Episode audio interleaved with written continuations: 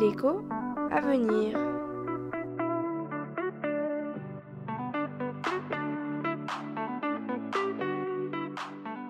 J'aimerais savoir quel est le mix énergétique européen?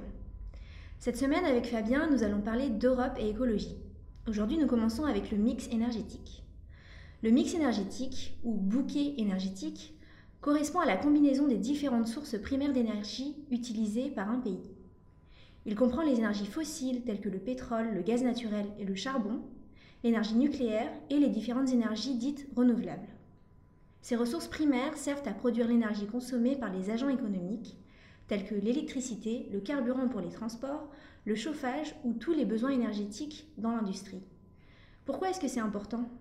Bonjour Françoise.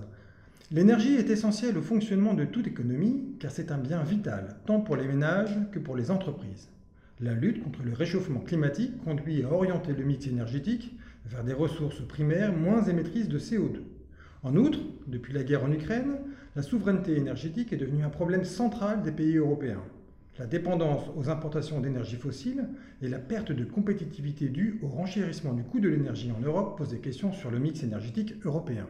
Je suppose que le mix énergétique européen est plutôt propre avec tous les objectifs verts qu'on s'est fixés. Eh bien non, malheureusement, même si d'énormes progrès ont été faits depuis les années 90, plus de 70% de l'énergie produite dans l'Union européenne est d'origine fossile.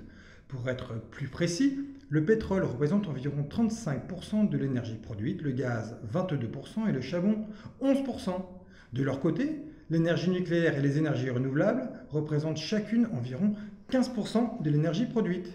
Notons par ailleurs qu'il existe une énorme disparité entre les pays. En effet, les énergies fossiles représentent 90% des ressources primaires en Italie, 70% en Allemagne et en Espagne et 60% en France. D'accord. Pourtant, je pensais que la France avait une énergie plutôt propre grâce au nucléaire. Ben, c'est un petit peu plus compliqué. L'énergie nucléaire est à l'origine de 80% de la production d'électricité en France. Le problème est que le taux d'électrification de l'économie est relativement bas. La plupart des voitures sont thermiques. Le chauffage se fait au gaz. Et l'industrie compte plutôt sur les énergies fossiles pour fonctionner. Au final, seulement 40% des besoins énergétiques de la France sont satisfaits par de l'énergie nucléaire. En Allemagne, on trouve le paradoxe inverse. L'économie, et plus particulièrement l'industrie, est plus électrifiée, c'est-à-dire qu'elle marche avec de l'électricité. Mais cette électricité est essentiellement produite avec du gaz et du charbon qui émettent énormément de CO2. Ok, je vois. Donc, si je résume, le mix énergétique correspond à la répartition des différentes sources primaires d'énergie qu'un pays utilise pour faire tourner son économie.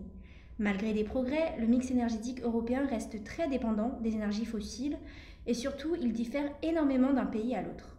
Enfin, pour aller vers des économies plus vertes, il ne suffit pas seulement d'augmenter la part des énergies moins émettrices de CO2 comme le nucléaire et le renouvelable dans le mix énergétique, il faut aussi que l'économie s'électrifie. C'est tout à fait ça. Merci beaucoup Fabien, on comprend mieux pourquoi le débat sur ce sujet est très compliqué entre pays européens. Mais ça, ce sera le sujet d'un autre podcast.